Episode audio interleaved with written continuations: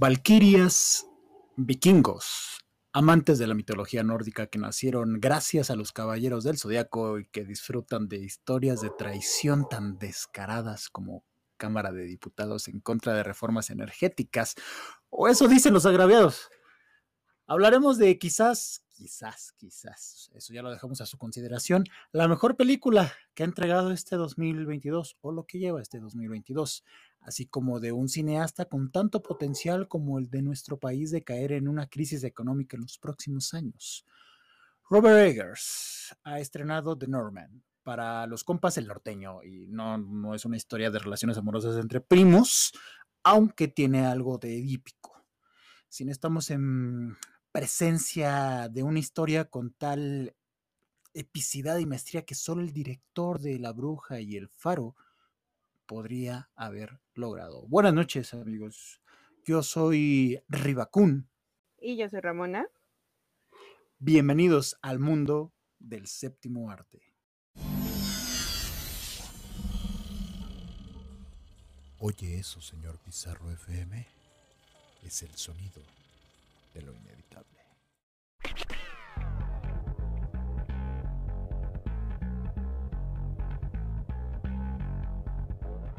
El cine está en todas partes, y dos inexpertos son los elegidos para descubrir la verdad detrás del séptimo arte. Liberaremos tu mente. Esto es Voz en Off. Comenzamos. Buenas noches, cinéfilos y cinéfilas. Hoy es lunes 18 de abril del 2022 y lo que ustedes están escuchando es un programa más de Voz en Off, lo mejor de la cultura del séptimo arte que es transmitido por Bizarro FM. Contento, feliz, extasiado y con mucha energía para platicar con ustedes de lo que me gusta, que es el cine. Y obviamente, como cada semana no estoy solo, estoy en compañía de mi compañera, amiga, colocutora, eh, escritora, redactora, eh, mujer con muchos principios, no sé qué más estar, más, más, decir. La señorita Ramona, ¿cómo estás? Ah, caray, en la vida me habían presentado tan, tan, tan poéticamente, no sé qué pensar al respecto, no sé qué esperar de este programa. Me siento Neruda este, hoy, me siento Neruda. Sí, o sea, como con un ánimo muy particular, pero, pero me da mucho gusto que entonces empecemos así el programa con aparente amabilidad y cordialidad. Aparente, este dices, aparente. Pues sí, porque no sé, digo, el programa pasado O sea, normalmente no, no, soy amable. Terminamos con casi cachetadas eh, verbales al estilo Will Smith. Ah, bueno, pero, pero eso sucede no nada más en programas. sucede Por en eso, o sea, a, eso sí, a eso sí estoy acostumbrada. Este, a las ah, flores y la poesía, pues no tanto, ¿verdad? Pero, pero me da gusto, yo creo que va muy ad hoc justamente de, por el director que vamos a hablar, que tiene una muy particular forma narrativa de contarnos eh, las historias, aunque nada más tienen su haber hasta el momento tres producciones, pues ya justo con las dos anteriores dio mucho de qué hablar y con esta, de la cual vamos a hablar hoy, o por la, por la que utilizamos de pretexto hablar de él, eh, creo que también va a generar o ya está generando mucha polémica, ¿no? Sí, exactamente. Y ustedes dirán, pues un director que lleva tres películas. Sí, en realidad son, son muy pocas cintas como para poder abordar a un director. Como tal, no, no vamos a hablar tanto de él como hemos hecho en otras ocasiones, que de repente, eh, sobre todo de mi parte, intento como darles eh, información acerca de los directores que ya tienen como cierta trayectoria en este caso, pues tiene tres películas, no, no tiene como tanta información al respecto, más allá de que, pues nació en Canadá, llegó a Estados Unidos a vivir a Nueva York, se nacionalizó estadounidense, es muy, muy, muy amigo de Ari Aster, ¿no? Eh, son muy, muy amigos estos dos directores. Entonces, tampoco hay como que mucha información al respecto de, pero lo que sí es interesante son estas tres películas que, si nos ponemos a analizar, que ya lo iremos eh, realizando a lo largo del programa, la verdad, la verdad, la verdad es que son producciones realmente muy, muy, muy, muy, muy interesantes. Eh, con, como, como decía Ramona, la verdad es que tiene una forma tan de la vieja escuela clásica, pero a la vez con un sello particular poético de, de, poder contar las historias que, que de verdad a, mí se me hace, se me hace único. Eh, ya, ya estaremos hablando al respecto.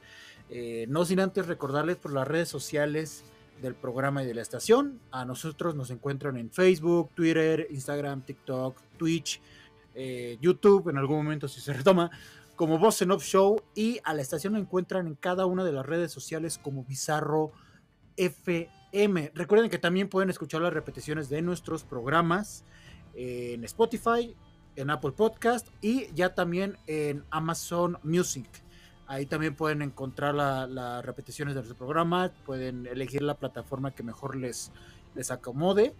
Y, pues bueno, recuerden que este es un, programa de radio, no somos como tal un, podcast, pero ahí tienen la opción de, realizar eh, pues la revisión de, de, los programas, que por ejemplo el anterior yo considero que estuvo muy bueno a pesar de los guamazos. porque pues, yo, yo disfruto de ese tipo de conversaciones. No sé, la señorita Ramona, yo sí la disfruto. A pesar de los guamazos y que no es precisamente tu saga favorita o la, de las películas que querías hablar, pero, pero sí. Sí, bueno, a ver, también lo, padre de este espacio es que podemos platicar de, películas o en este caso de sagas que, que, incluso no son de nuestro agrado, que en particular la de animales fantásticos. O sea, Harry Potter sí me gusta, eh, pero animales fantásticos en particular no es algo como que yo, como que yo disfrute. Pero, pues nada, la verdad es que se puso, se puso buena la conversación. Ahí pueden escuchar la, la repetición sin ningún problema. Pero antes de todo esto, pues traemos noticias, ¿no? Traemos, traemos algunas noticias que no sé, Ramona, cuál cuál sea de su agrado con la que comencemos. ¿Cuál, cuál te llama más la atención? Pues, eh, digo, tenemos eh, de entrada lo del tráiler, ¿no? De, la nueva... el tráiler de, de, Thor. De Thor.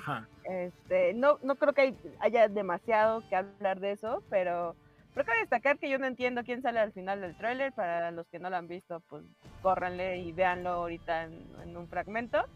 Este...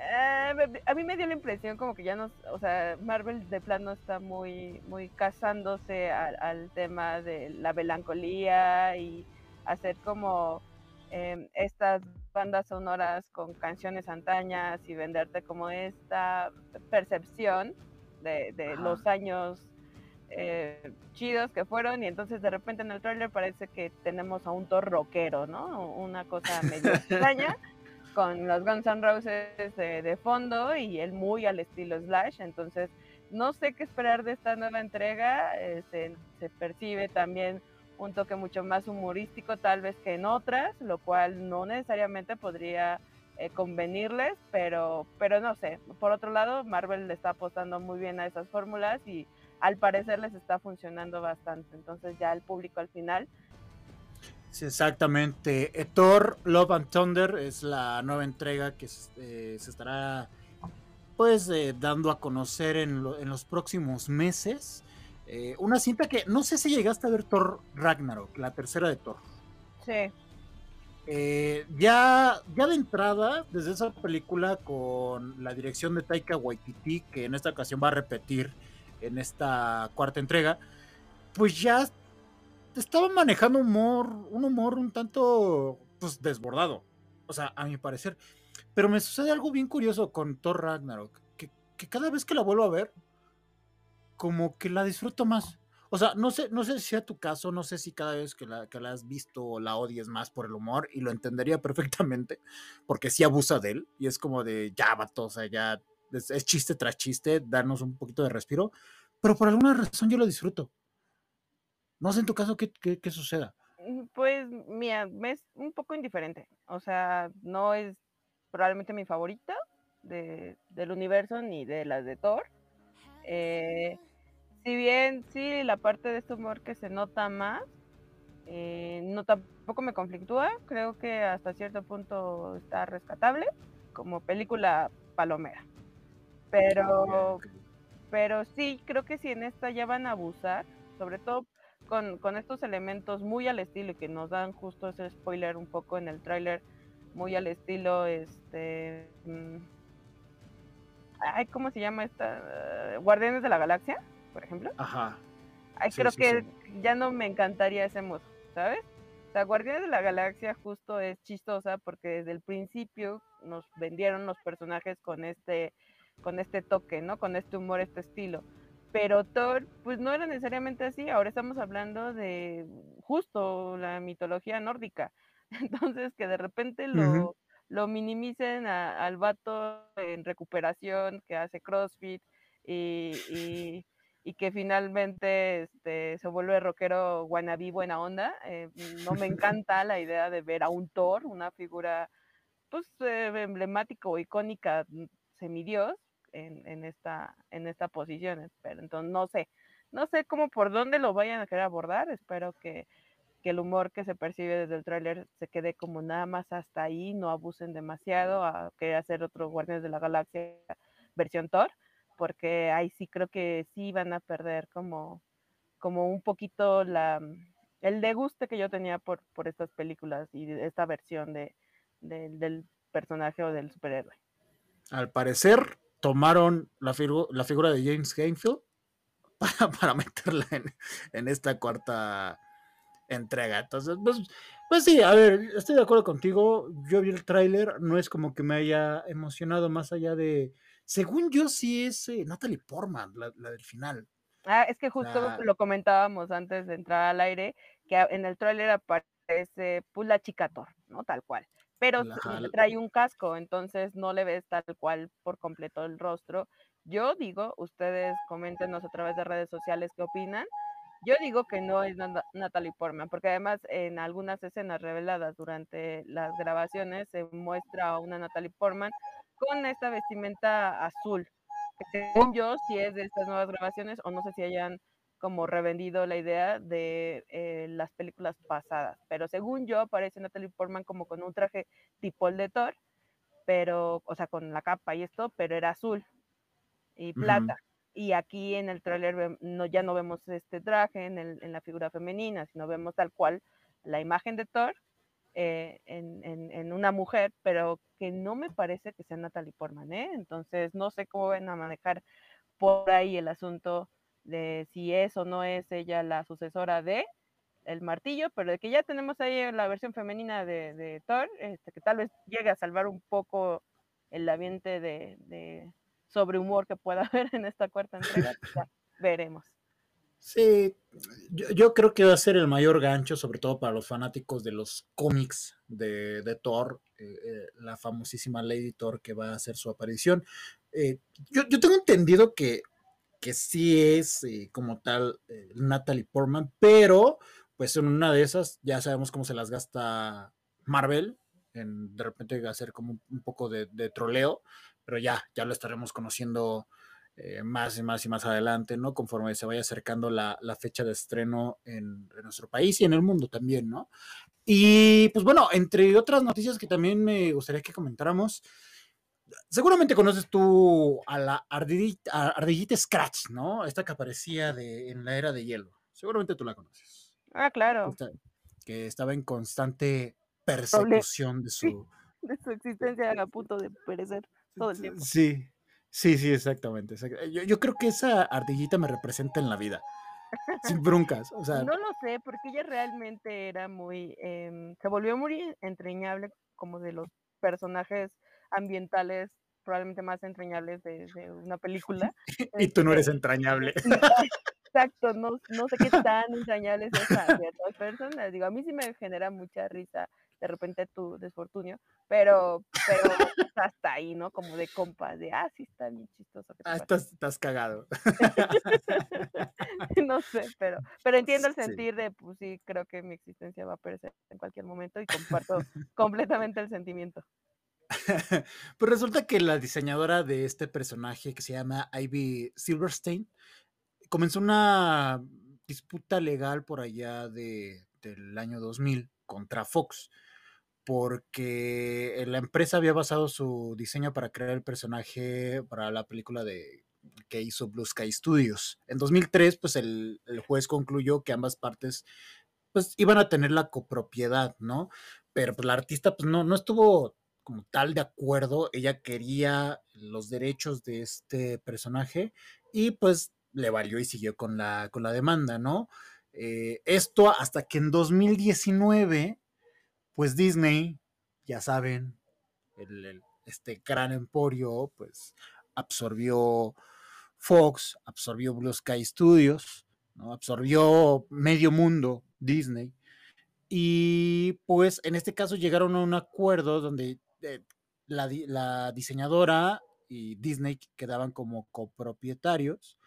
Pues obviamente esto no le gustó a, la persona, siguió con la demanda hasta que finalmente pues el pasado 12 de marzo, después de 20 años de disputas legales, después de 20 años, pues ya se dio a conocer que, esta señorita, pues ya tiene los derechos del personaje. Incluso en Twitter eh, subió una imagen donde tiene los papeles de que ella es la dueña legítima de, la ardillita. Entonces, creo que, pues... ¿Se nos va a acabar este personaje en las siguientes películas, tal vez. De, sí, de hecho hay una animación que salió no sé si es de parte de ella, supongo que sí, donde Scratch ya se pudo comer la, nuez. Así una pequeña animación muy cortita donde de la nuez, como despedida. Sí, exacto.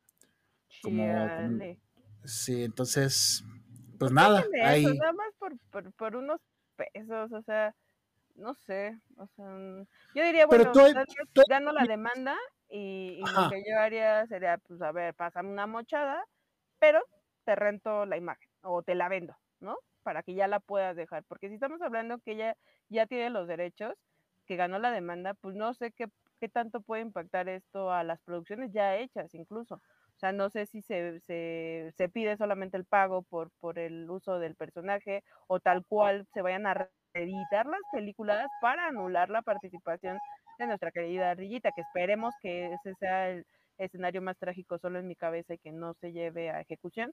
Pero si fuera así, eh, la neta yo sí la busco en Twitter y la hateo bien cañón. yo sí le echo hate a, eh, tendrían que llegar a un acuerdo, ¿no? Con, con, ella como para, o sea, si quieren mantener al personaje en sus producciones, de, oye, pues, pues vamos a, te damos un porcentaje y lo seguimos utilizando aunque no veo tan descabellado lo que dices, ¿eh? Así como un poco haciendo berrinche, que diga, ah, pues bueno, la saco, o sea, redito las películas y, y pues la saco de, la saga y a ver cómo le haces para ganar dinero. Pues, sí. Pues, eh, pues pues, esperemos ahí que no se le bote la canica. Porque aparte, sí, Disney ya ha hecho eso. Ya en algún momento esperemos poder hablar de eso, que estaba como dentro de los temas, pero yo creo que ya no van a ser abarcados durante esta temporada. Hablamos de eso, que Disney sí ha reeditado algunas escenas de sus películas por cuestiones de lo políticamente correcto, sensibilidades y este tipo de cosas. Eh, si no me creen, pues ya pueden así tal cual checarlo en internet, hay notitas que se hablan al respecto. Entonces no sería tan descabellado que, que se pudiera reeditar estas versiones y anular la participación de la ardilla, que como tal además no afecta eh, la historia y eso también puede ser problemático para, para el mismo personaje porque pues podrían sacarla y no, no sería tanto relajo, creo yo. Sí, pero pues es que finalmente pues sí se convirtió en un, como, como tú decías, o sea, sí es una, un personaje entrañable que nosotros ya identificábamos como un extra bien bonito de la era de hielo. Sabíamos, todos sabíamos que no afectaba. Creo que, creo que hay una película en donde sí, o no, no sé si en un par, donde sí hay una pequeña interacción de los personajes principales con esta ardillita. Ajá, pero me refiero que justo su Pero que no afecta la historia. Ajá, exacto, no afecta como tal la historia. Entonces, eso es lo, complicado que puede pasarle. Esperemos que no, esperemos tener mucho para el resto de nuestras vidas, eh, reviendo estas, esta bonita saga de la era del hielo, pero pero ese es el problema cuando, se meten con pedos legales. En fin. Em, que, también, sí, bueno, ya como para finalizar con la parte de, noticias, amigos. Eh, Cinemex.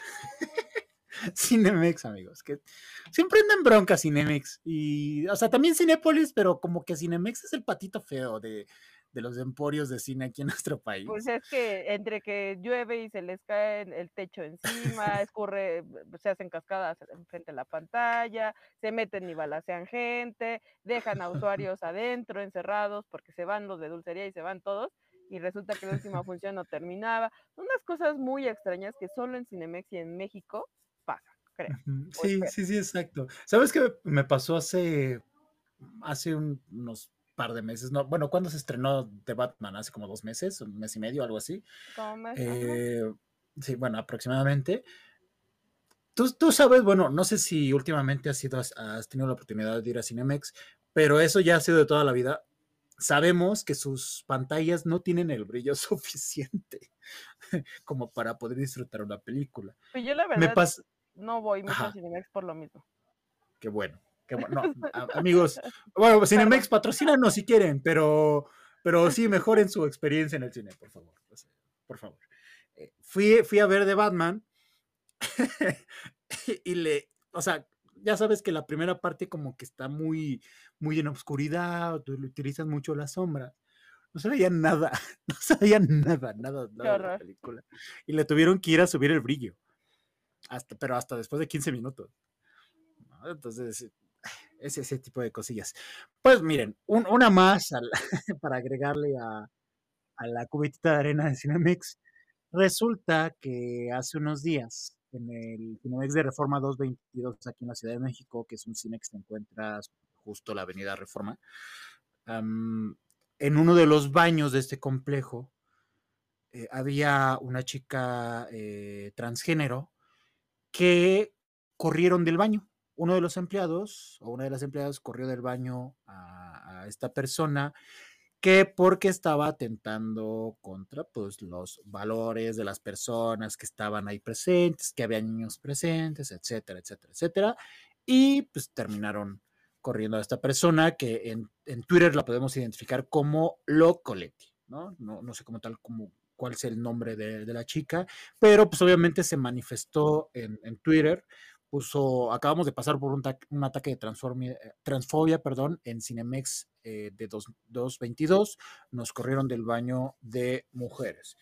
Entonces, pues eh, prácticamente Cinemex no, no, hizo esperar su, su comunicado y parafraseando un poco, pues prácticamente condenaron, condenaron los actos de violencia suscitados en ese complejo.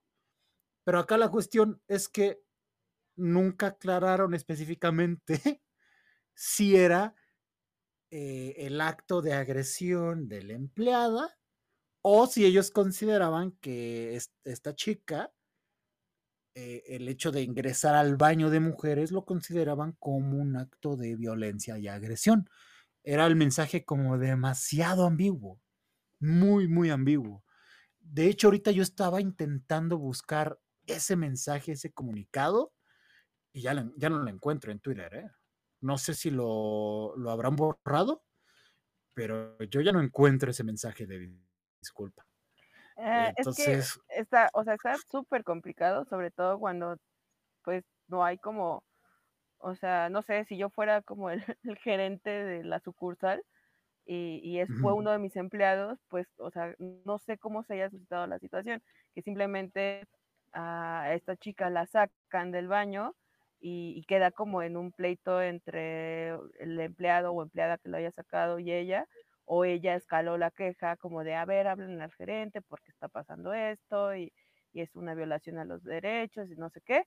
Eh, pero si no escaló y ella solo eh, agarró Twitter, como muchos eh, solemos hacer, como arma social, y ahí eh, desafanó su molestia sin escalar o sin hacer un reporte o intentar, vaya, por medio de, alguna dinámica por ahí burocrática eh, hacer como tangible su, queja, pues es complicado que, la sucursal se meta como de a ver quién fue. ¿Me explico? Por una parte. por otra, si, si justo no hay mayor em, evidencia de lo que pasó, no de mérito la queja o la acción que haya estado mal, eh, no estoy hablando de eso, sino que estoy hablando como de los procesos de cómo darle seguimiento. Si no hay cómo darle seguimiento, pues cómo sabes si sí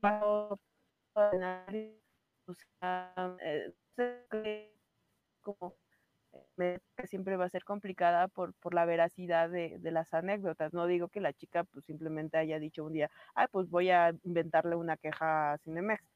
No lo sé, pero ya a estas alturas del partido tampoco me parece descabellado. Como tal, el acto creo que sí es reprobable y, y, y si Cinemex ya había publicado un comunicado explicando que ellos también lo consideran reprobable, pues creo que hubiera quedado bien, pero si ya lo bajaron, habría que ver por qué lo bajaron. ¿no? Y eso hace como que sea más extraño. Entonces, la supuesta resolución, si es que le existe una resolución en este caso, pero pues sí, empezar a cuidar, o sea, creo que es un, un, buen tema, independientemente de, de lo que pasó, a, a, a cuestionarse eh, todos este tipo de establecimientos que ofrecen servicios al público y que tienen esta distinción en los, en los baños de, de, por cuestiones de género, pues empezar justo que cada quien empiece a, a, a checar eh, el, el, no transgredir en este sentido pues, los derechos uh -huh. de cualquier cliente. Sí, sí, sí termina siendo como un, tema bastante complejo porque creo que creo que como, como, sociedad estamos en pañales en ese sentido como para saber cómo, cómo actuar en ese tipo de, casos. Y ella pues simplemente lo que hizo fue que arrobó a Cinemex y de inmediato creo que recibió respuesta de la Fiscalía de, de la Ciudad de México. Ella no arrobó a la fiscalía, sino que fue como que vamos a poner. A los otros que también están viendo nada más dónde se, se suben también. Ah, también, sí, sí, sí. Sí, sí. Sí, mira, una oportunidad para vernos bien. Vámonos. ¿no? O sea, como si también estuvieran ellos como involucrados, como tal, según yo, no. Pero habría que ver como justo cómo se manejan ese tipo de, de normas o reglamentos. ¿Sabes qué? Recordé muchísimo con este caso, eh, un capítulo de South Park, eh, donde a Carmen justamente quiere entrar al baño y no lo dejan y, y, se hace pasar por niña para entrar al baño de las niñas y le dicen que no y entonces crea un baño este ah, sí, para, para, las personas que no se identifican con ninguno de los dos géneros. Ese también es otra cosa. Ahorita pasó con una chica trans, pero ¿qué pasa con los no binarios? Exacto. O sea, ahí cómo, cómo se manejan este tipo de temas, sobre todo pues para que la comunidad eh, no se sienta vulnerada, ¿no? Aún más. Es no que, sé, esto, que es, esto va a ir más ajá, y más, sí. Está sí, muy, muy eh, complicado de, de, de, de, entender y discutir así nada más a bote pronto. Eh, creo uh -huh. que sí, eh, pero en ese sentido creo que sí está una discusión muy válida que podría ponerse sobre la mesa en este tipo de aspectos, ¿no? Sí, incluso es una, un tema que estaría como sabroso intentar abordarlo. Digo, no, este no es como el espacio como para poderlo realizar, pero pues eh, igual si en redes quieren hacerlo, adelante, sin ningún problema. Recuerden, arroba voz en show, ahí pueden colocar su opinión. Ahí saludos a Betty Versunza que ya nos está escuchando. Y también al buen Dan que, que pone por ahí que después de muchas semanas pudo tener tiempo de escuchar a, aquí al programa y que por ahí, bueno, yo tuve la oportunidad de ver su, su corto que acaba de estrenar 18 de enero. Eh, bastante interesante, ya, ya le daré mis, mis opiniones al, al, respecto y bastante interesante. Ahí chequenlo, 18 de enero se llama el cortometraje y lo pueden encontrar, si no me equivoco, en YouTube. Eh, no quiero regalarlo, creo que sí, ahí fue donde lo, lo vi. Entonces ahí vayan a revisarlo. Mientras tanto, ¿les parece que vayamos a una primera canción? Que la selección musical ya no, ya no va a ser de una forma tan gratuita como, ah, vamos a buscar la palabra tal para escoger rolas. No se preocupen, ya no voy a caer en eso. Le voy a echar más ganitas, porque Ramona me, me, me regaña. Ramona no, me regaña. no, no, no, yo te regañé, eh, nada más. Ya me regañó, hay pruebas. Hay, es, bueno, es, es, es, lo mismo. De hecho, es más feo que me, me pongas en evidencia del programa. Entonces, pues eh, con un poco agarrando la temática de, de Normand o El hombre del norte, de, el nuevo estreno de la película de. El, nuevo estreno de, del cineasta Robert Eggers o Eggers, eh, pues, pues hice como una búsqueda interesante de bandas de escandinavas o de estas regiones medio independientes que podrían resultar como interesantes. En esta primera rolita podemos escuchar a Hein Mugen, no sé cómo se pronuncie, pues es sueco, entonces no sé cómo se pronuncie. La canción se titula Strangers y regresamos en unos minutos aquí a Voz en Off, que es transmitido por Bizarro FM. Corte y queda.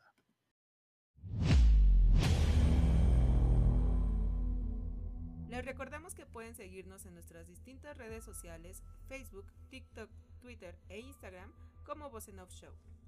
También puedes revisar nuestros distintos contenidos en Twitch y YouTube. Escucha las repeticiones del programa a través de Spotify y Apple Podcast. Y estamos de regreso amigos y amigas aquí a Voz Off, lo mejor de la cultura del séptimo arte que es transmitido por Pizarro FM. Ahí vayan dejando sus comentarios en las redes sociales que acaban de escuchar. Si es que ya vieron la película de, The Norman que se estrenó la semana pasada. Eh, una, película bastante interesante de, un director que a mi consideración sí está convirtiéndose en uno de los más importantes en, en, la actualidad. Necesitamos ver más y más y más de sus trabajos para ver si se mantiene, pero ya de entrada, si tenemos tres películas de este calibre de su parte, creo que podemos esperar y exigirle cosas importantes a, este director nacido en Vancouver. Entonces, pues, Robert Eggers, que, es un, cineasta que empezó su, su, trabajo por allá de 2015 con la película de la bruja o The Witch, que gracias al Señor que no le pusieron una traducción acá medio extraña como suelen hacerlo. Eh, no sé, la bruja en el bosque o, maleficio boscoso, ya sabes, ¿no? La chica blanca rara. Sí, exacto, la chica maléfica, no sé. No sé, una, cosa muy extraña. De los primeros trabajos de Anya Taylor Joy también, ¿eh? Muy joven. Muy joven en esta. Que también creo que es una muy interesante Em, promesa, joven promesa, no sé si todavía se le pueda considerar así, por las participaciones que ha tenido en estas producciones. Ahorita también la podemos ver en la nueva, en la nueva temporada de la serie de Peaky Blinders, que todavía no luce tanto, pero, pero está interesante la selección de los personajes que ha estado haciendo ahorita en lo que lleva su, su trayectoria. También la vimos en Fragmentado, por ejemplo. Claro. Em, que también es como de lo, lo, primerito que empezó a hacer. Entonces sí, eh, el reparto de entrada de esta, de esta entrega de El Hombre del Norte está muy, muy, muy bien em, casteado en todos los sentidos, me parece, y, y, además eh, generó mucha, mucha polémica desde, desde el tráiler. Entonces, está curioso porque yo checando justo los datos de cómo le ha ido a la, a la película, digo, apenas aquí en México se estrenó el miércoles, me parece. creo que sí, el miércoles. Pasado. Este, no sé en otras partes. Ah, ah, no, sí, está checando por aquí que se estrenó en 15, me parece, 15 países y lleva muy poquito recaudado hasta el momento, no, no ha tenido el repunte que se esperaba, sobre todo justo por la polémica que generó por el reparto, que también ahí tenemos una participación muy esporádica, pero, pero interesante, que a mí me generó mucho morbo al, saber que era, era parte del elenco eh, de esta Bjork. Ajá, justo. Nuestra, nuestra bruja cósmica de, de la generación. nuestra Jenny Joplin, pero, pero acá mucho más oscura. Este, y aparece justo interpretando a, una bruja que no tiene eh, mayor participación en el resto de, la, de, la, película, digamos que es muy sustancial como para darnos una primicia que veremos eh, cómo se desenvuelve a lo largo de la historia, pero, pero dije, a ver, a ver, quiero ver a Bjork actuar y, pues, pues, nada más apareció ahí. Sí, fue, sí, fue como de, te va a pasar esto y bye. Y listo, o sea, literal. Sí, me voy. Ajá, o sea, que a ver, está, está chido el, ambiente que, que, crea en esa escena. Es, es como súper, súper interesante, pero sí, fue cualquier, cualquier cosa. Igual, por ejemplo, William Dafoe. Sí, ahora la, la, participación de William Dafoe también es muy escasa, pero fíjate que William Dafoe ya tiene como esta particularidad, ¿sabes? Últimamente de hacer pequeñas participaciones en películas. lo vimos justamente con una participación similar en, La Crónica Francesa, que tampoco era como mucho el, tiempo que le dieron a cuadro, pero es como sustancial, nada más como de, soy William Dafoe y puedo aparecer eh, tres segundos a cuadro y hago una actuación eh, eh, así sorprendente, ¿no? Porque soy William Dafoe. Entonces hizo lo mismo en esta película, tampoco tenemos mucha participación de él. Eh, sin embargo, el, resto de la película en sí misma, a mí, no sé a ti, pero yo de una vez lo menciono, a mí me encantó, la verdad. sí, sí, sí me gustó bastante. Eso me pone muy feliz, ¿no sabes cómo me pone? Eh, que te haya ¿Por qué? no lo sé, es que por alguna extraña razón no, pensé que no te iba a gustar. No, sé por, o sea, no sé explicar por qué, o sea, no, la verdad no sé explicar por qué, pero no, sentía, bueno, no sé, a ver, ahorita como medio desenredando ese pensamiento en mi cabeza, quizás era porque podría sentir en algún momento que era una historia súper sencilla envuelta en una epicidad construida por el director. Es que ni siquiera es construida por el director y tal vez por eso me, me captó. A mí, eh, este tema de, de, las mitologías siempre, bueno, no siempre, pero unos años para acá me llamó muchísimo la atención.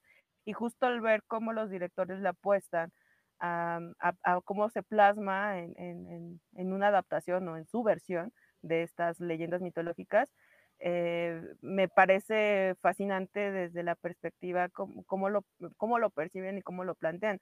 De entrada, eh, también tengo un poco el prejuicio de, de, Robert desde lo que hizo justo con La Bruja y el Faro, porque ambos también están contextualizados en leyendas. La Bruja es un poquito más obvio, que es justo la leyenda de, de, una bruja tal cual y cómo se inicia con, con, en el aquelarre, o sea, cómo descubre como esta misticidad eh, eh, casi con la que nace y, y, cómo finalmente llega hasta, hasta su aquelarre. Me, me gustó esa manera el, el el, este, ay, el diablo que sale ahí, que no es un diablo, ¿cómo se llama? ¿Un fauno? No. Eh, no, no, es un macho cabrío. Ah, ajá, tiene otro nombre la criatura, pero. Sí, es, un. Ah, bueno, la criatura como tal. Ah, bueno, su Bafomet o su versión de Bafomet, como sale en, en, La Bruja.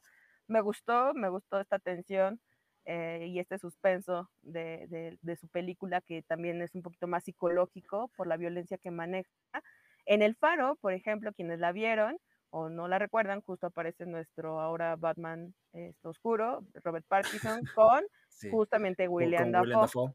Entonces, eh, yo vi la película primero sin meterme a investigar tanto. Eh, y, justo fue como, ah, o sea, sí, está padre, las actuaciones están muy, muy cañonas. Me encantó el tema de, la fotografía, eh, las escenas, bla, bla, bla pero dije, ah, no entendí la historia, ¿qué pedo? ¿Qué pasó? necesitas background en ese caso, ¿no? Sí, necesitas como el contexto. Yo, yo, tuve como la interpretación de, pues él, es él peleando consigo mismo porque se quedó solo en la isla desde hace un montón de tiempo, en el faro. Y resulta que puede ser una de las lecturas, eh, por otro lado ya checando como más eh, a fondo un poco el, el detrás de la historia, pues descubrí que justo habla de otros, de otras dos leyendas eh, que es la de... Prometeo y eh, Proteo. exacto. Entonces, ah, dices, ah, ok, ya, y ya toda la película tuvo todo completo sentido, ¿no? Y el cómo hace estos guiños justo a estos eh, símbolos de las leyendas, me encantó muchísimo, pero ya la Que fíjate que, que, que, hay algo súper interesante con, con Robert, que lo menciona en diferentes entrevistas, porque estuve checando entrevistas que hizo tanto para la, Bruja como para El Faro, y en este caso como para también este, el de Norman. Y es que él, de hecho hay, un podcast bien padre que si pueden checarlo, es un, ah, un, una transmisión, un programa que hizo con Ari Aster para la productora A24 está en Spotify. Es una plática de 55 minutos de estos dos directores. Eh, que, la verdad es, una delicia. Hablan de sus influencias, de los directores que, que más han marcado su carrera como cineastas, enfocándose mucho en Bergman, que obviamente se, se nota demasiado en, sus cintas de, ambos directores, de ambos cineastas, el, si no Ari Aster, bueno, Midsommar, nada más, por ahí tenemos a Midsommar. Joya. De una joya también. a mí me encanta que los dos sean amigos, porque son dos, dos cineastas espectaculares que prometen muchísimo con, con carreras cortas, pero que pueden llegar a, a despuntar de forma brutal en algún momento.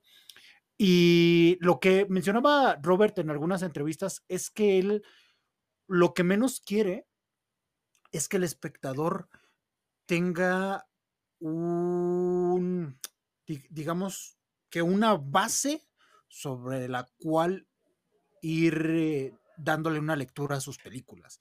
Él lo que desea es que las personas le den una interpretación diferente, porque por ejemplo, con el caso del faro, muchas personas eh, mencionaban a Lovecraft, por ejemplo, por, por lo del este, los, los tentáculos y los cueros. el monstruo extraño, ajá. Ajá, exactamente. Entonces muchos se iban como por esta parte, otros también mencionaban como, como te sucedió, que yo, yo también, si soy honesto, en una primera vista, eh, a mí me tocó verlo en su estreno, em, yo también pensé lo mismo, pensé que era una lucha consigo mismo, eh, porque en algún momento parecería que es eso.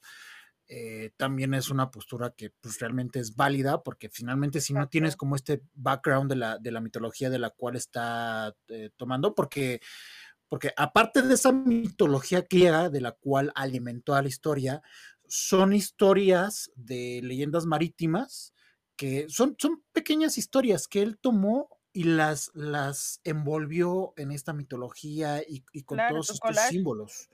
Ajá, exactamente. Que, creo que eso es una de las mayores virtudes que tiene este cineasta, que de poquito puede sacar lo que estamos viendo, ¿no? Y es que eso es lo que, lo que más me impresionó, justo me aventé el faro antes de, poder ver Norman, justo para decir, a ver, a ver, para más o menos según yo saber qué esperar. Y porque la bruja ya la había visto hace un tiempo. Em, la vi por azares del destino, porque yo no soy muy fan como del de, cine de terror. Y si bien este es como más inclinado a la, bueno, sí terror, ¿no? Según yo. Sí, sí, claro, es terror. Sí, sí, sí. Habíamos hablado en alguna ocasión que el suspenso es solo como un elemento, pero el género es tal cual el terror. Eh, yo no soy fan de las películas de terror. Entonces, de repente vi, eh, cuando ubiqué quién era el director de Norman y que fue, ah, es el de La Bruja, dije, mm, no lo sé, Rick, este, no sé si, si, voy a esperar algo así como eh, tenebroso que no, no me agrada. Y cuando veo el faro, digo, que sí, sigue manteniendo estos elementos de suspenso, pero justo lo que acabas de mencionar, lo que a mí más me cautivó fue este elemento sorpresa completamente que su película hace que sea eh, muy poco predecible en realidad. Entonces, te sorprende en la manera que va resolviendo algunas cosas, si bien hay algunos que eh, te va spoileando algunos elementos y simbolismos que dices, ah, aquí ya sé más o menos cómo podría resolverlo, de repente te da un giro Dice, sí va por ahí, pero la manera en la que te lo voy a mostrar es completamente distinta a lo que esperabas. Y eso me gusta muchísimo. Al final del día, que entre menos predecible sea una película, como Midsommar, por ejemplo, hablando de, compañeros, es, es, justamente eso, ¿no? El decir, órale, no me esperaba esto, cuando como el pedo eh, de, Edipo que, que, mete ahí, que, ahorita que sí. me al inicio del programa de, eh, el, el, no lo había relacionado así, pero estuvo genial, de, del norteño, el hombre del norteño, y luego la relación de, ah, bueno, sí, pero no son de Monterrey, aunque sí tienen como también dos de Monterrey por ahí. Sí, sí, No entre primos, pero sí entre familiares. entre familiares, sí.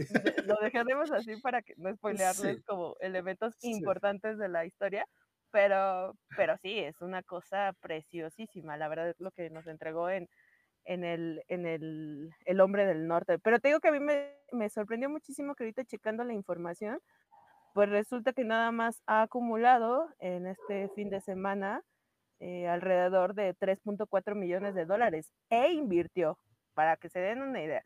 En La Bruja invirtió 4 millones en su realización. En El Faro fueron 11 millones. Y para Norman invirtió 90 millones. Claro, que no sé si están eh, del todo justificados. Em, yo creo que sí, sobre todo por la cuestión del, del, reparto y de los efectos no es una película acá estilo Marvel, ¿no? Con un montón de pantalla verde. No. Pero tiene más acción. Ah, bueno, depende de cómo lo quieras ver acción, porque si lo que esperan es ver flashazos y, armas disparando y cosas de explosiones, pues no.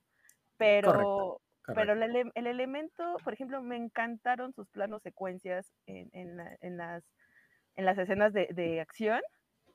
Sí, estos movimientos de, de, de, cámara, en, horizontal. Sí, sí, sí, sí.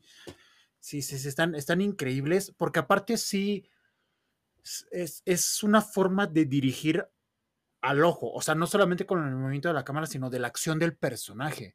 Entonces, ok, este personaje se va a trasladar de este punto a este punto para realizar cierta acción. No, no es de forma como gratuita, no, no, es lo que hace de repente. Ajá. Ajá. Tú. Sí, no, dime, dime, Bueno, que, que no es lo, no, no, es lo no es lo que hace. Es que se me fue el nombre del director, el nombre del director de de este. Ah, de la crónica francesa. Se me fue el nombre. Ah. Ah, eh, este, el, pretencioso. Sí, sí, sí, exacto, exacto, exacto. Bueno, saben de quién, de quién estamos hablando, ¿no? Saben de quién estamos hablando. Eh, de. es que no me puedo. Wes Anderson. Wes Anderson. Wes Anderson. Eh, sí, uno de si te das cuenta, uno de los Anderson, sí, exactamente. Si te das cuenta, en, en, ese tipo de movimientos de cámara me acordé mucho de Wes Anderson porque dije, Wes Anderson lo hace con un propósito meramente estético, ¿no? De, equilibrar su, encuadre, de hacerlo lindo para el ojo humano, pero muchas veces lo hace sin una propuesta, sin, un agregado que, aporte a la historia. Y en este caso no. Yo que sentí, hablando justo de las tomas, el, el cómo hacer estas secuencias eh, em, transversales. Y ahorita que estaba checando un poquito la poca información que hay todavía sobre él, eh, que tuvo justo su formación sobre todo dirigiendo teatro. Entonces, ah, e, e, eso ya, exacto, y eso ya te viene, o sea, ahorita que lo dije, claro, por supuesto, esas tomas no son a lo, a lo, se me acaba de ocurrir, ¿no? Que se vería bien chido acá seguir la, la, la pelea, sino, no, o sea, de hecho, es muy teatral eh, las tomas, los espacios, eh, los encuadres que haces, como si tú estuvieras tal cual en el lugar, viéndolo desde esa perspectiva, como en el teatro, ¿no? Te, te, te pone un escenario, pero si te das cuenta, la mayoría de esos escenarios son fijos, no son este tipo de escenarios que estamos acostumbrados a ver en las películas, que son constantemente movimientos o cambios de cámara, no, es como si tú estuvieras parado en el lugar viéndolo desde esa perspectiva. Entonces eso me fascinó muchísimo y eso sí, justo es como poner el elemento del teatro eh, en una película y utilizando como todas estas atmósferas, a mí me, me, voló la cabeza en, en muy buen sentido. Estamos de acuerdo que incluso viniendo de, de una formación teatral, y trasladándose como tal al, cine. Aún así yo creo que lo lleva esto más allá, porque recordando un poquito, por ejemplo, el trabajo del, director Florian Seller, que es el que hizo The Father, la que hizo ganadora Anthony Hopkins como ah, mejor actor en, su momento. E, ese director también viene del teatro y él sí se nota demasiado en su puesta en escena que es, es teatro ah, puro. claro, claro. Pero, pero eh, eh, ahí sí es como toma fija él juega más, más con los elementos de la escena, ¿no? De, con, la parte De, del montaje, pero de, la escena, para, para poder eh, transmitir algo. Acá, acá es los movimientos de cámara que se sienten diferentes por esa formación teatral. Es, es yo, yo, creo que una traducción más cinematográfica que lo que logró Florian Seller, y eso sí le da un plus. Y, creo que sí se nota en sus tres películas, no nada más en esta, sino tanto en La Bruja, en El Faro. claro.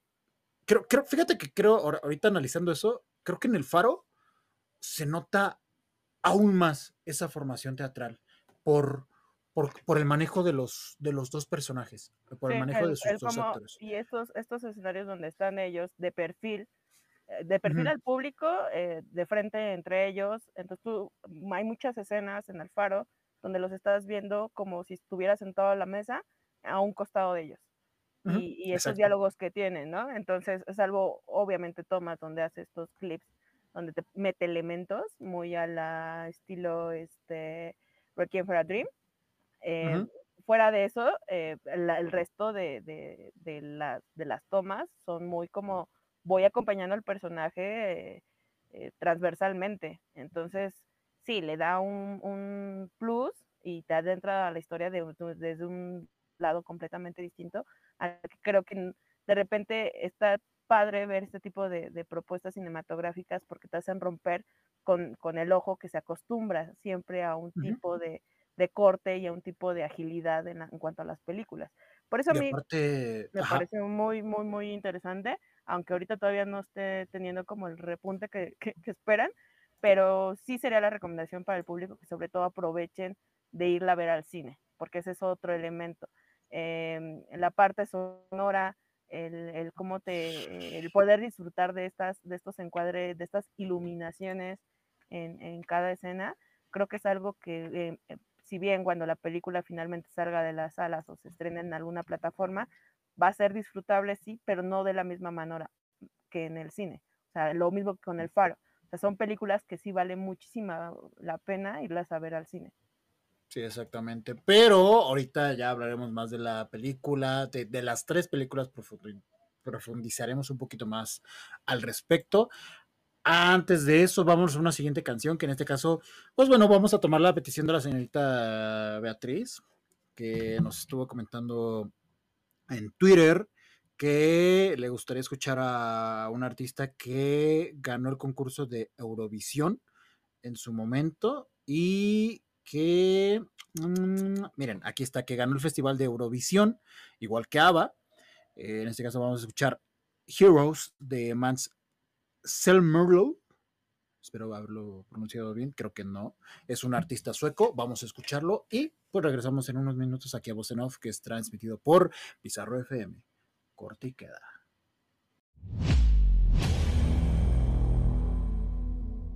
Les recordamos que pueden seguirnos en nuestras distintas redes sociales, Facebook, TikTok, Twitter e Instagram como Voz Off Show. También puedes revisar nuestros distintos contenidos en Twitch y YouTube. Escucha las repeticiones del programa a través de Spotify y Apple Podcast. Estamos de regreso, amigos y amigas, aquí a Bostanov, lo mejor de la cultura del séptimo arte, y que es transmitido por Bizarro FM. Continuamos con la conversación alrededor del cineasta Robert Eggers, que, pues bueno, acaba de estrenar su tercer largometraje, The Normand, que pueden encontrar ya en salas de cine de nuestro país. La verdad es que en muy pocas salas, debo decirlo, sí, son poquitas las salas que le, que le brindaron, sobre todo porque pues ahorita está Animales Fantásticos. ¿Y dónde encontrarlos? Los secretos de Dumbledore. ¿Ya la viste? No, a lo mejor voy a, a lo mejor voy a ir en la semana a, a verla porque pues sí, sí le traigo ganas para. Digo, ya, ya si vi las primeras dos películas, pues ya pues hay que cerrar la historia, ¿no? Hay que, hay que concluir la historia a ver qué tal. Uh -huh. eh, pero fíjate, de las que están en, ahorita en cartelera, le traigo más ganas a Sonic 2. Sí, sabía que ibas a decir algo similar.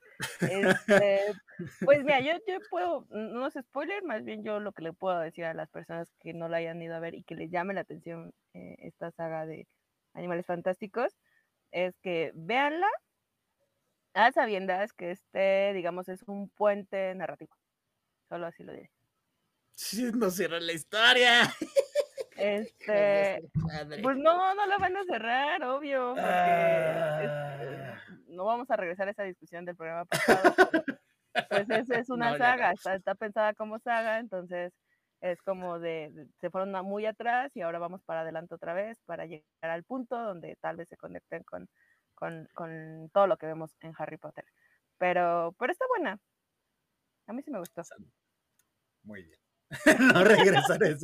No, no diré más. No, lo único que no sí tengo que decir es que eh, me faltó eh, mi a mi Johnny Depp, la verdad. Creo que la, la, la, actuación de este actor, que es buenísimo, no uh -huh. se demerita, pero sí perdió muchísima esencia del personaje. Okay, o sea, okay, sí es como ver a otro villano distinto. Y, y creo que, que no lo hayan aterrizado como del, del, del todo se nota un poco, sí. Que eso bueno. yo creo que tendrá que ver más con la dirección, ¿no? Ajá, exacto, sí, o sea, o, que le hayan dado como esta libertad, eh, como en su momento se la dieron a Johnny Depp para, para impregnarle su esencia, porque tal cual el Grindelwald de, de Johnny Depp pues, es Johnny Depp, nada más que de blanco, ¿no? Y con pelo blanco. Pero, pero el que no se haya procurado que se respetara esta proyección que él hizo en el personaje ahora con otro actor, sí es súper evidente y yo creo que eso sería, el, a mi parecer, el mayor desacierto de, de la película.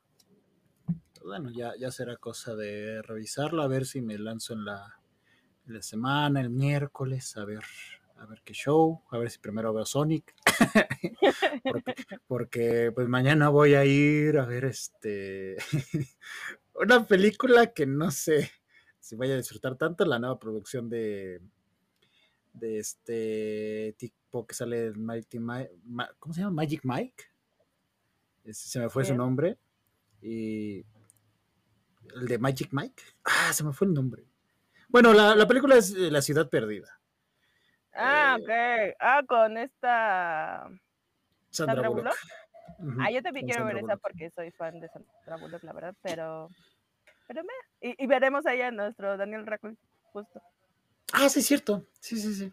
Ahí aparece. creo, que también me lo ningunean, como en todas las películas desde Harry Potter. Oye, no, no, no, no sé si viste los avances de esta película de la ciudad perdida y y algunos mensajes que dieron los tres actores. Sí, pues te digo, me lo ningún por, por eso, ¿verdad? Por eso lo dices, sí, oye, pues ya déjenlo en paz, y si es buen actor cuando lo dirigen bien, déjenlo en paz, pobrecito. Y además, pues, yo creo que porque está chaparrito, ¿no? Sí se ve súper chaparrito al lado de Sandra Bullock en ese promo de, del cine que, que, te lanzan justo. Este, sí está chaparrito, pero me cae bien. chaparrito. Ah, cae bien, es...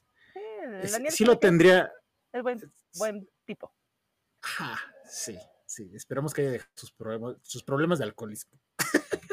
bueno, yo también tengo problemas de alcoholismo. ¿Eh? Pues quién no, y más ahorita con todo lo que pasó de la pandemia, es más, es como poder salir adelante un poco. con el alcoholismo que te pasa. Pues mira, yo no lo juzgo. Saludos a Dan que pone no vale la pena ver animales fantásticos. Bueno, es Dan, Dan. Sí. Es de gustos exquisitos. Es de, de, pues de nuestra generación para acá, entonces ya todos.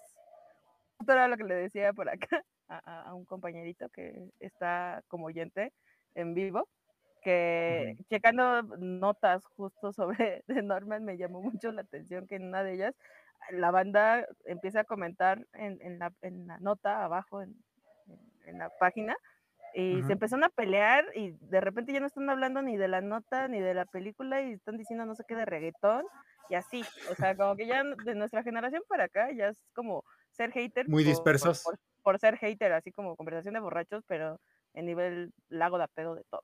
¿no? Y nada me gusta. Es una cosa muy extraña, pero, pero no, yo digo que se den la oportunidad, claro, si les gustan este tipo de películas, si no, pues también sería una, un chance para cambiarle un poquito a, a lo que ya está en cartelera. porque, digo, hablando, hablando de eso, que creo que es un tema bastante interesante, no es un cine fácil el de Robert. O sea, no es, no es para nada sencillo. No por el hecho de que no se pueda comprender, bueno, el faro sí, un poco. el, faro sí tiene un poquito ahí. el, faro sí cuesta, el faro sí cuesta. Pero con The Norman y, con La Bruja, yo, yo creo que, a ver, sí le puedes entrar a su historia, pero aún así son cintas, sobre todo La Bruja, pesada, pesada de ver, porque es un terror sí más psicológico, más simbólico y más un terror como de la vieja escuela ¿Y a qué me refiero? A que no, no te muestra como tal la figura de terror que sobre, sobre, la cual se está cimentando la historia.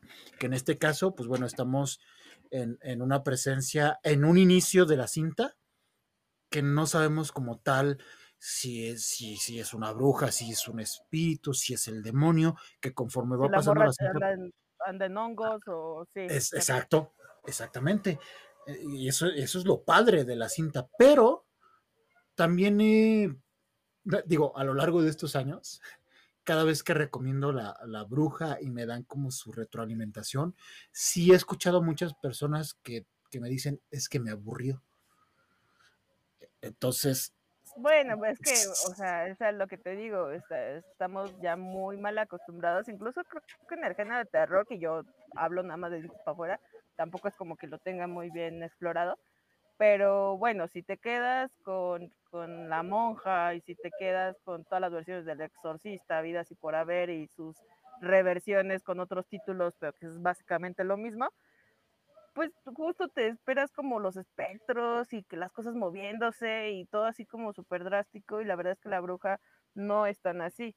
Si bien te maneja como este terror simbólico, eh, las, las escenas que tiene, digamos, entre comillas, de acción o las más fuertes, pues es una cosa súper drástica. O sea, justo pasas de un estado de, te está contando como muy a cuenta gotas de qué va la historia, eh, presentándote como indicios de lo que va a pasar y de repente, ¡pum!, la escena violenta con sangre y tú, ¿qué?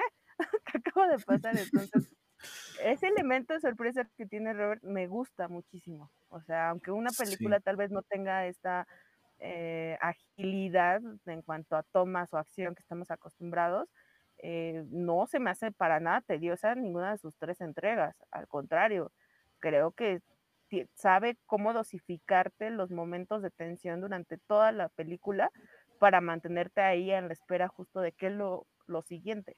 Y eso no, creo que no todos los cineastas eh, lo logran. O sea, es como, ah, es más cómodo, te meto mucha acción y luego momentos de calma como para que te relajes un montón y otra vez acción. O es, soy súper calmado porque conceptual y cine de arte y una cosa así medio plana y él no, él te mete todos estos elementos artísticos, cinematográficos, teatrales de los que ya hablamos en el bloque anterior y además te, ofrece estos momentos eh, de tensión como muy puntuales y, que enriquecen muchísimo a, toda la historia de una manera muy distinta. Y es que él lo que va haciendo es que va tejiendo la telaraña sobre la cual te va atrapando para que después en determinado momento, ya que te atrapó con la telaraña, te mete a la, a, la araña, a la tarántula, que, que, te va a morder hablando cinematográficamente, ¿no? Al espectador, al espectador como tal, porque en el caso, por ejemplo, regresando a la bruja, lo que hace es que te está hablando de tantas cosas y, y, todo con el propósito de, de, manejar diferentes discursos de terror. Estamos hablando del terror que puede generar la devoción desbordada por la religión. Estamos hablando también el terror que puede, de cierta manera, generar eh, las dinámicas que se dan en la familia, ¿no? El, hecho de que no, no se escuchen entre ellos, que, no crean en, sus palabras entre ellos, ¿no? El, terror que genera el bosque como tal, porque la figura del bosque es un elemento muy importante en el género de, terror, no nada más en esta película, sino en el género como tal, porque el bosque siempre ha, representado como, como, un elemento mítico, escabroso, eh, hasta satánico. Eh, en este tipo de películas que aquí creo que lo utiliza perfectamente a través también de, de sonidos de la música, que creo que el director lo, lo hace de forma magistral, no solo en esta cinta, sino también en El Faro y también en The Norman. Justo me hiciste recordar, ahorita que estabas como enlistando estos elementos como que son constantes, al menos en estas tres películas, que es la connotación que le da a, la absorción por una religión o una ideología. Eh, me recordó justo a Madre de Darren de Darren Aronofsky, porque tiene justo estos elementos, si bien no digo que la película sea similar, me refiero a cómo él te da su proyección de eh, lo que significa la religión o cómo se puede plasmar desde un aspecto bastante creepy, ¿no? Lo vemos en La Bruja, en, tal vez en El Faro no tanto, sin embargo también es mencionado. O sea, en, estos monólogos que tienen eh, tanto Pattinson como Dafoe, eh, eh, el cual él le cuestiona si es creyente o no, y él dice, hijo, o sea, hay, hay reglas de, del mar que se tienen que respetar, ¿no? O sea, no asesines una gaviota porque ellas son las que llevan los, las almas de los que mueren en el mar, de los mineros, las llevan a, al, paraíso o una cosa así. Entonces, e, esta superstición que tiene Dafoe eh, cumple con ese espectro de, una creencia como muy sublime, muy de esto es inamovible, ¿no? Es una verdad absoluta. Lo mismo vemos en Bruja con, las creencias de los padres, a, de, ah, bueno, los, de los papás en la familia, y lo vemos también ahora eh, en el norte, que además está, bueno, a mí que te digo que me gusta como todo el tema de las mitologías, em, me llamó mucho la atención. Desde el nombre, yo no había entendido un poco eh, qué era lo que iba a ver, porque no estaba como aterrizada en, mi cabeza ni me puse a investigar de qué iba la historia. Entonces, más en blanco, ¿no? Y fui completamente en blanco, salvo el tráiler, que el tráiler no te desenvuelve nada de, que, de quién te estaba hablando, pero el nombre de Hamlet, que es el personaje principal de historia, eh, eh, y que te están contando que, bueno, son, eh, son nórdicos, creen en Odín, bla, bla, bla. ya checando posterior a ver la película, pues justo Hamlet también es una figura de la leyenda eh, escandinava, de estas leyendas escandinavas que se supone que es predecesor directo del personaje del príncipe Hamlet, que es el héroe de la tragedia de William Shakespeare, de, tal cual, de, Hamlet, ¿no? Del príncipe de la Dinamarca. Entonces, como... la historia es una tragedia griega, tal cual. Exacto. Entonces, igual vuelve a tomar estos elementos ideológicos, eh, religiosos, y los, los su propia interpretación y te los lleva a cosas súper drásticas, ¿no? Vemos rituales tal cual que hasta parecen para algunas personas que no estén como tan acostumbradas a ver este tipo de escenarios hasta risibles, ¿no? Hay, hay un par de rituales al inicio de la película que dices, qué pedo que estoy viendo, está muy cagado esto, pero, pero te proyecta incluso, creo, un poco el ritual, esta eh, suprema devoción que a veces se le tiene a las ideologías o las religiones, tal vez un poco como chiste, pero que al mismo tiempo te da elementos para la identidad del personaje en, su futuro, ¿no? la, este parte... Este, misticismo de la naturaleza con las deidades, con este, la energía que se maneja, es como casi, casi si se metiera a un tema metafísico eh, de una manera poco convencional y poco vista, creo yo, en cuanto a prácticas o lo que nos puedan mostrar con este tipo de personajes eh, míticos, digámoslo de alguna manera. Lo metafísico a partir de elementos de la superstición humana en diferentes etapas de, digamos que de la temporalidad del ser humano, una ambientada en el siglo XVII, otra pues ya un poquito más contemporáneo en, un ambiente marítimo y pues bueno, esta última en, en un contexto nórdico que era un poquito de lo que hablábamos al principio del programa, esta postura un tanto poética que tiene el director para poder trasladar sus historias a, la pantalla, porque a él, lo ha dicho él, ¿eh? no, no es cosa nuestra, él lo ha mencionado en entrevistas, a él no le interesa ir al pasado y tomarlo para adecuarlo a nuestros tiempos. Él quiere contar el pasado como lo cuentan las leyendas, como lo narran las historias y como él lo percibe. Él quiere meterse en ese ambiente, no le interesa hacer una simbología, una analogía de, ok, eh, esto que está sucediendo en el pasado, cosa como por ejemplo que sucede que en muchas producciones cuando llegan a, contar historias de, de esas épocas, incluso la forma de hablar es muy contemporánea son, son diálogos muy, como hablamos nosotros en nuestro día a día. Y si te das cuenta, y eso es algo bien curioso que le pasó tanto con la bruja como con el faro, son textos que incluso para los estadounidenses son difíciles de llevar porque utilizan palabras muy ad hoc a la época. En el caso de la bruja del siglo XVII y en el caso del, del, faro, con mucha jerga marítima, que incluso en, en las funciones de festivales donde se proyectaron estas cintas les decían, oye, deberías considerar utilizar subtítulos. De veras, porque incluso para nosotros, que es nuestra lengua nativa, nos cuesta mucho trabajo, porque no, entendemos muchas de las palabras. Y en, en, yo creo que en el hombre del, del norte es todavía más evidente. Sucede lo mismo, claro. Todo, todo la, la, la, los diálogos es muy teatral, o sea, muy poético, muy de, de esos tiempos, el cómo se refieren al hombre, a la mujer, a, a, a lo que van a hacer. sus creencias, sus rituales, como dices.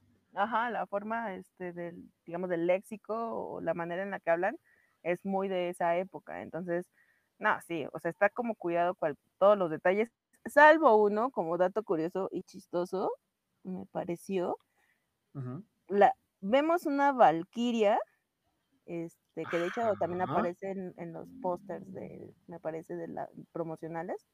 Vemos a Valkyria, que pues, no voy a mencionar como tal casa ahí, pero aparece así close up al rostro de una Valkyria que va volando en un corcel. Sí. Y trae brackets. y la no me di cuenta, traía brackets. Trae brackets. ¿Cómo crees?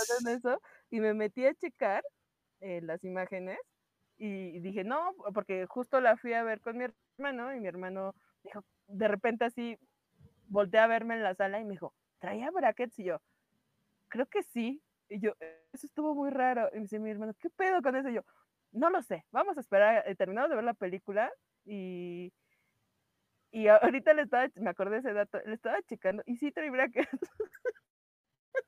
What the fuck? Yo, porque yo le dije, no, igual es como una especie de arnés, ¿no? O sea, no sé, simulando que ella es el caballo.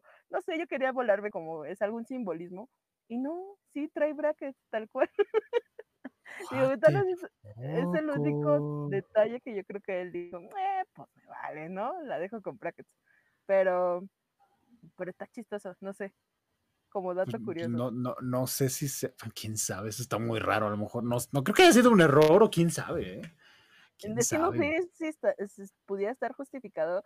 Digo, también partiendo que que de repente ya uno también se clava mucho en querer ver simbolismos donde no los hay necesariamente las películas, pero, pero sí, te, te, voy a compartir la imagen ahí para que justo la cheques.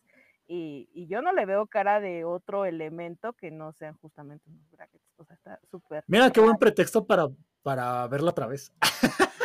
Porque traigo unas ganas de verla otra vez con no tienes idea. O sea, me quedé muy hypeado con la película. Pero antes de seguir, antes de seguir con la conversación, por favor, miren, ahí, ahí me está mandando una imagen. Ah, ¿Sale en el tráiler? No, y sale en la película. Sí, también sale en el tráiler. ¿Ah, sale en el tráiler? Ajá, la, la, escena donde asciende. Y se ve tal cual en el ¿Por qué trae brackets? No lo sé. ¿Por qué trae brackets? Un elemento muy extraño que mi hermano y yo bueno. ¿trae brackets? Bueno, tan eh, en aquella época también deben de cuidar sus, su, los vocales, o sea, ni modo. Sí, pero pues, pues, no, existían dentistas. Ya sé, ya sé que no, no, ya sé, ya sé, ya. ya sé eh, las valquirias viajan en el tiempo. Ah, pues ya. intentar, nada, intentar justificar de la nada. Vamos a la siguiente canción. Esto corre a cargo de Crystal Fighters. Se llama By Your Side. Y pues regresamos en unos minutos aquí a Voz que es transmitido por Pizarro FM. Corte y queda. Estamos de regreso, amigos y amigas, aquí a Off, lo mejor de la cultura del séptimo arte, que es transmitido por Bizarro FM. Muchas gracias por continuar aquí en la transmisión. Ya escucharon las redes sociales, por si quieren seguir compartiendo sus eh, experiencias con las diferentes cintas del director Robert Eggers, que justo eh, estaba viendo una entrevista que le hicieron de parte de Cine Premier, donde le cuestionaban acerca de la, influencia perdón, que tiene el arte, no solamente en su trabajo, sino la influencia que tiene el arte en los cineastas, las cineastas, para poder hacer sus trabajos. Por ejemplo, en el caso de, La Bruja, creo que es muy, muy evidente, a nivel estético, estoy hablando a nivel estético, muchas veces también eh, para, poder construir una historia, pero hablando nada más de la, de la mera estética, eh, en el caso de la bruja, creo que podemos ver mucho de, las pinturas de Goya, por ejemplo, sobre todo en estas escenas del, del aquelarre, en las escenas del, del bosque, de las figuras humanas que vemos en esta película, sí podemos ver mucho de, Goya en este sentido, con, con las sombras duras que, contrastan de repente con la iluminación tan sutil con, estas velas. En el caso de, del faro, el, expresionismo alemán puro y duro, ¿no? Que, que se nota de repente con, con estas eh, contrapicadas que tiene la cámara con los, con los personajes, igual con las sombras, pero para denotar otros elementos en, comparación con, con la bruja. Eh, de Norman, un poquito más en yéndonos a, al, expresionismo, pero en pintura, en la pintura como tal. O sea, creo que es, es, es muy padre lo que él menciona, porque él comentaba que la influencia puede venir de cualquier parte, no solamente como tal de la pintura, o, sino puede venir de, desde cualquier lugar. Y creo que él es el ejemplo vivo de eso, porque él, su, inspiración para, para, estas historias viene de elementos muy sencillos, pero que él empieza a magnificar por, su, por esta parte desquiciada que tiene por investigar creo que es una de sus mayores virtudes como, como cineasta y como creativo en general. Que no solamente se queden, ah, mira, un pequeño cuento, de esto voy a hacer una historia. No, se pone a investigar más, empieza a leer eh, diferentes textos, no solamente alrededor de, esos cuentos o de esas leyendas, sino empieza a alimentarse de, de, música, empieza a alimentarse de pintura, de escultura, etc., etc., etc., para construir para construir algo. Em, no sé, y ahí es, mi pregunta para ti, Ramona, no, no sé eh, qué tanto esto pueda jugarle en contra a sus historias, por lo mismo que hablábamos, al tener tantos elementos que él ha investigado y que los mete en sus, tramas, en sus películas, ¿qué tanto puede afectar la experiencia del espectador como el caso que nos sucedió con El Faro, por ejemplo? Que se nos hizo interesante quizás por otros sentidos, pero si hubiéramos tenido el background de todos estos elementos que él tiene y que él intenta eh, mezclar, eh, a lo mejor nos hubiéramos tenido otra percepción. ¿Y qué tanto eso le juega en contra para que sea un poquito más taquillero, por ejemplo? Pues es que justo habría que entender cuál es la intención del director en principio, porque si su intención fuera eh, reventar las taquillas propiamente, creo que haría algo, replicaría alguna fórmula o, pretendería apostarle a una nueva fórmula. Incluso esta podría ser la nueva fórmula. A lo que voy es que es demasiado prematuro entender qué repercusión tiene, va a tener su filmografía a lo largo del tiempo, creo que eh, le está apostando a hacer un cine icónico. Y hacer un cine icónico, pues siempre es arriesgado. Si te pones a pensar en cineastas que han trascendido y que se han vuelto eh, cine de culto y, cines así como em, eh, muy, muy, muy, que han trascendido, eh, como Stanley Kubrick, o sea, si te das cuenta, por ejemplo, ponte a pensar en las historias de Stanley Kubrick y cómo las llevó a la pantalla en su tiempo, y habría que entender qué fue la reacción del público durante, en, ese tiempo. O sea, te apuesto que Stanley Kubrick tampoco eh, fue un cineasta que fuera muy apreciado en su época, tal vez justo solamente dentro del gremio cinematográfico, que podía entender como la parte de las tomas o las historias o lo que quería contar, pero Stanley Kubrick se convirtió, creo yo, con el paso del tiempo fue añadiéndole mucho más valor a sus producciones porque buscó eso, buscó salirse un poco y romper con, con, con, ciertos eh, esquemas de cómo hacer cine. En el caso, por ejemplo, de Robert, creo que sí estamos frente a, un cineasta que pueda ir en ese perfil, o sea, con la intención de apostarle a un cine que no necesariamente es digerible para, para el público en general, pero que no le está apostando a eso, sino le está apostando a crear un contenido simbólico y a, explorar otras herramientas u otras formas narrativas de contarnos historias. Tan es así que creo que por eso para él el concebir sus películas como una expresión artística y un cúmulo de referentes que ha tenido eh, en su vida, tanto como, como director como en cualquier otro de sus proyectos, como productor y demás. Em, creo que es lo que te está demostrando, al menos en estas tres películas. Ni siquiera es un tema como de, ah, bueno, la primera no estuvo tan así, sino las tres películas que se lanzó, se está lanzando con mucho poder simbólico en, en, en, su narrativa, en su forma de contar, y ya está impregnando de cierto modo el sello, que pues son películas que están eh, cercanas a mitos, a leyendas, a, a cuestiones religiosas, aspectos donde se aborda la religión desde un punto muy drástico o, obsesivo, eh, donde te muestra también elementos sobre la feminidad, la, la, la fertilidad, constantemente como, como en estas producciones. Entonces, es, eh, creo que él está apostando a eso, a convertirse en un cineasta y que su trayectoria esté plagada de este tipo de títulos y no necesariamente tiene que, que eh, rellenar todas las salas o, o ser súper taquillero. Creo que el que existan cineastas así es lo que se necesita para que el público conozca estas producciones y justo se vayan ampliando y rompiendo los gustos de, de, de, lo, lo, que consideramos popular. O sea, que no todo sea justo el, el, tener siempre el mismo tipo de contenidos. Entonces, si tú me dices qué tan factible es que la gente consuma sus películas y sigue por esta línea, pues sí o no, porque tampoco estamos hablando que el público se quede solamente con, con cierta época o cierta forma, que va a haber una predominación a gente que no le va a gustar consumir este tipo de películas, pues sí, tal vez, pero ahorita la parte mediática creo que da la posibilidad de que la gente ya no se conforme solo con lo que se le vende en, en cartelera comercial. Y eso va a ser muy interesante la trayectoria y el impacto que van a tener este tipo de cineastas, que ya hay otros elementos por los cuales la gente los va a conocer y va a poder tener acceso a sus películas y poco a poco pues ir eh, ampliando el gusto del público popular. Él mencionaba en la entrevista que con The Norman quería ser su película más entretenida porque incluso él bromea con el hecho de que sus primeras dos cintas no son nada entretenidas. Él lo dice. Mis películas, mis dos primeras películas, por un poco eh, llevados por mis ambiciones, lo, que quería contar, lo que le quería agregar, el cómo lo quería contar, no son entretenidas. Yo estoy consciente de ello.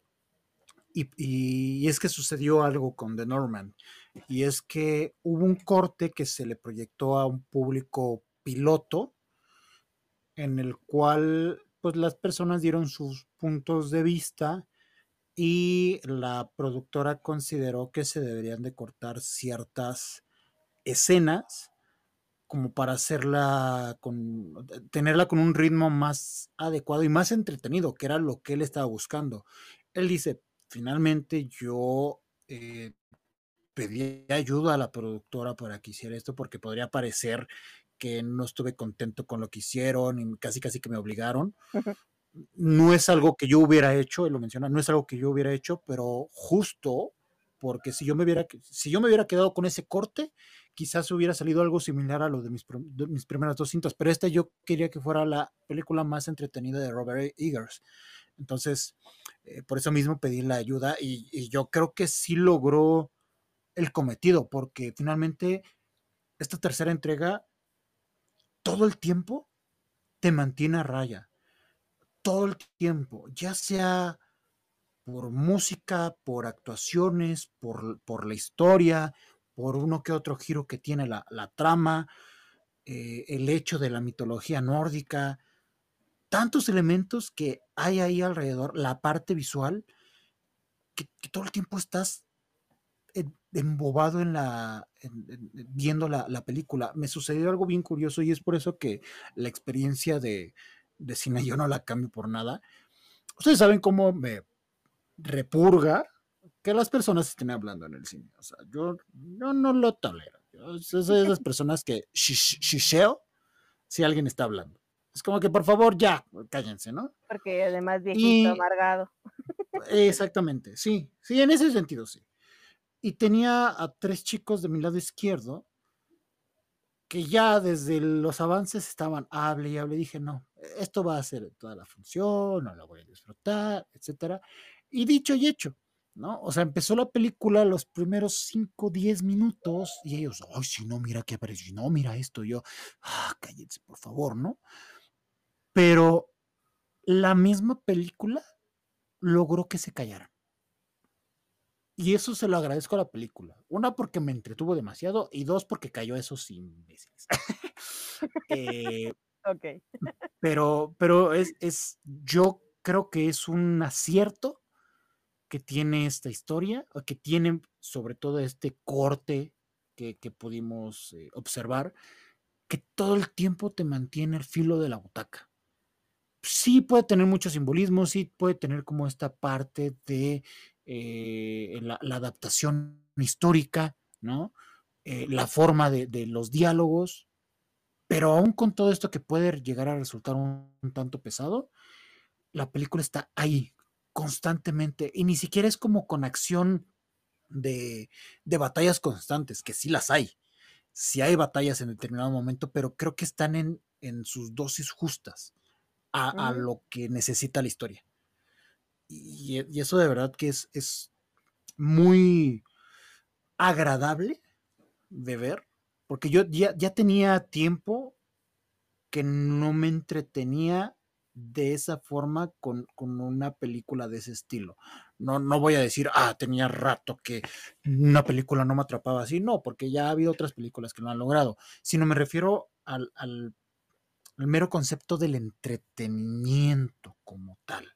Y entretenimiento, todo lo que engloba, lo que tú mencionabas, por ejemplo, en el, en el programa anterior, de que el entretenimiento no solamente se, se puede quedar en esta eh, forma burda de, observar el entretenimiento de, risas, pastelazos o de jumpscare en el caso del terror. No, el entretenimiento como, como ejercicio cinematográfico, creo que esta película lo, lo, logró y por eso mismo yo, yo mismo, era lo que yo decía, yo mismo lo mencionaba al inicio con, con el speech.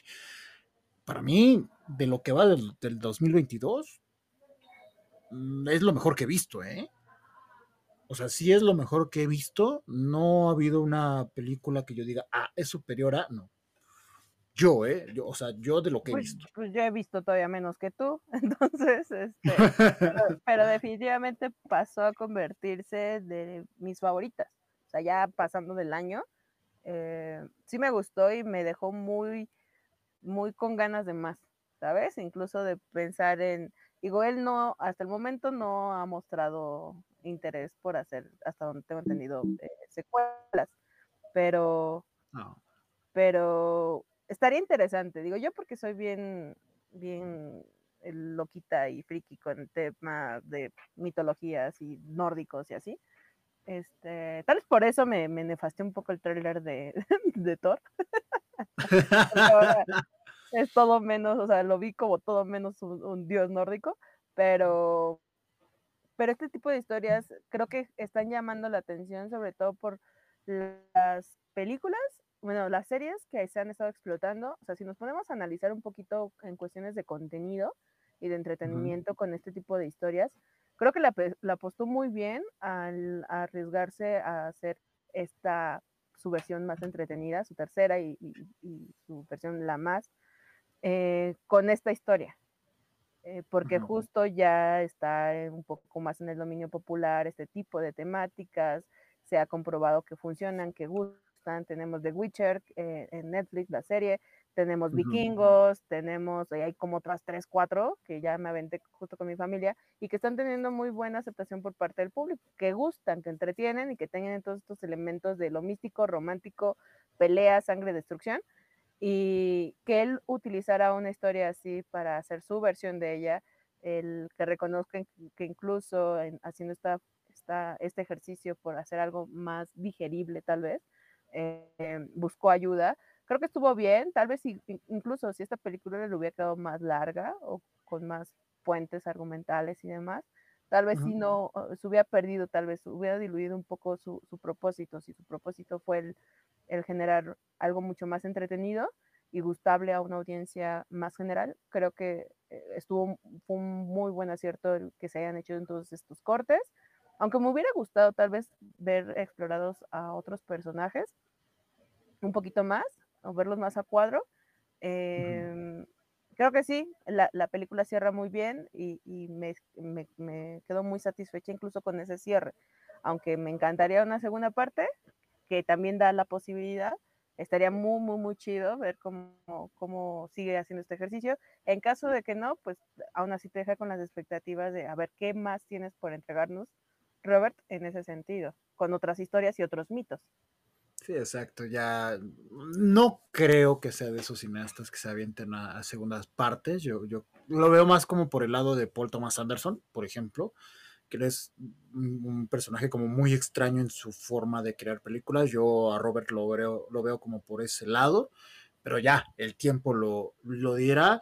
Y pues antes de continuar, vámonos con un, un siguiente corte musical para... Me gustaría dejarte con esta pregunta. Piénsalo, no me lo digas ahorita, piénsalo. ¿Cuál es tu favorita de las tres y por qué? Piénsalo, medítalo, no me lo digas. Ah, yo creo que ya hasta la gente lo sabe, pero bueno, ok.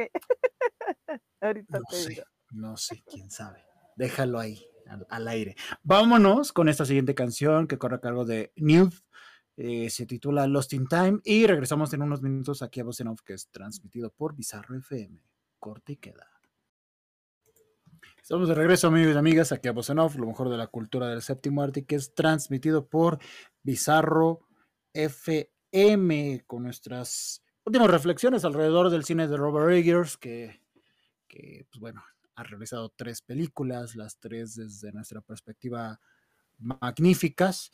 Ahorita justo estaba volviendo a checar una entrevista que le hicieron, eh, una pregunta interesante, en la cual le abordaron acerca de de estos directores que tienen una ópera prima magnífica, en su caso La Bruja, y que después poco a poco van siendo absorbidos por, por la maquinaria hollywoodense, que los llevan, por ejemplo, a hacer películas de superhéroes o estas cosas.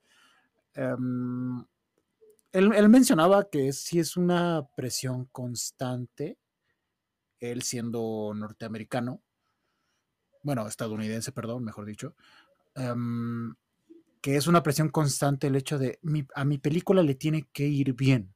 Dice él que sí siente esa presión, que afortunadamente él tiene la, posibilidad de crear sus propios proyectos, que tiene, digamos, ese privilegio, por llamarlo de, de alguna forma, pero que aún así la, la estructura de, que tiene la industria en Estados Unidos para hacer cine, sí llega el momento en que empieza a meterse en la parte creativa de los cineastas y empieza a, viciarlos de cierta forma. Entonces, esperamos que él, conforme pasen los años, no le afecte.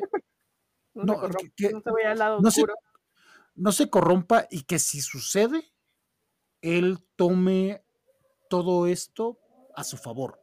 O sea, un poco, por ejemplo, digo, no, no quiero compararlos porque no es el caso, pero lo que sucede con Spielberg, por ejemplo, ¿no? Que, que Spielberg en, sus inicios, pues sí era un personaje que hacía un cine un poquito más independiente y que yo creo que se supo adaptar bien a esta maquinaria hollywoodense. Yo, yo creo que sí eh, lo logró al grado de se convierte en una influencia importante, ¿no? Yo espero que, pueda, si le llega a suceder, que lo tome a, su favor.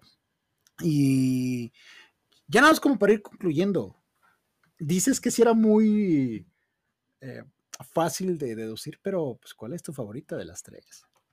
Bueno, antes, antes, antes, ya, ya que estamos a punto de cerrar, eh, de lo que comentabas, yo creo que más allá de preocuparse por la taquilla, creo que más bien su preocupación es con, toda la gente que le está apostando a sus proyectos.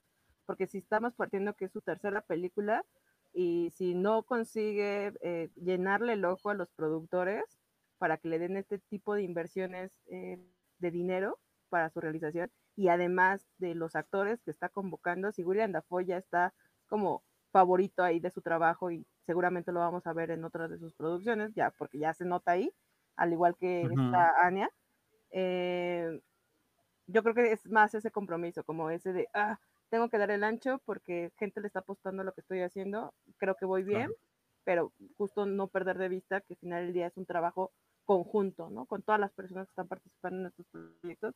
Y eso se me hace pues, muy loable, justo de un, de un director que no solamente piense en, su propio ego, sino en todo lo que implica la realización de y la, la ejecución ya, como tal, el producto de su trabajo y del de otras personas.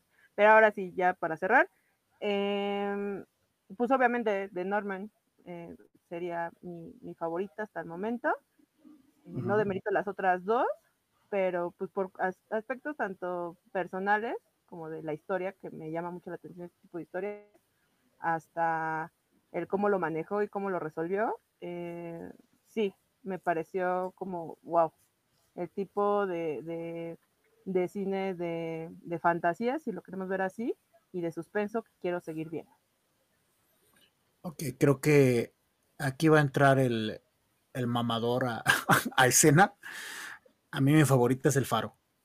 Eh, me, me, gusta que una película me rete en muchos sentidos, que me deje de, ok, no la entendí, vato, necesito verla una segunda, tercera, cuarta vez, investigar para así alimentar mi propio criterio de la historia. Me, me gusta que no me la dejen fácil, ¿no? Cosa que sucede con las tres películas. Cada una tiene su, re, su reto particular al espectador, pero creo que si la, que demanda más es el faro y por eso mismo, por eso mismo, perdón, es la, la que más disfruto. Es, es la que la que más, y, y, eso porque en esta última revisión que, que hice para, para este programa de, de esta película, híjole, les, le encontré todavía más cosas que yo había dejado pasar y que digo, wow, o sea, esta película, yo, yo, yo, creo que de entrada